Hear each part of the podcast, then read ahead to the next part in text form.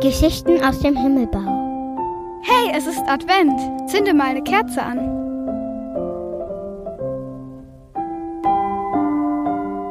Christian Morgenstern Die drei Spatzen In einem leeren Haselstrauch, da sitzen drei Spatzen, Bauch an Bauch. Der Erich rechts und links der Franz und mittendrin der freche Hans. Sie haben die Augen zu, ganz zu, und oben drüber, da schneit es, hu. Sie rücken zusammen dicht an dicht. So warm wie der Hans hat's niemand nicht. Sie hören alle drei ihrer Herzlein gepoch. Und wenn sie nicht weg sind, so sitzen sie noch.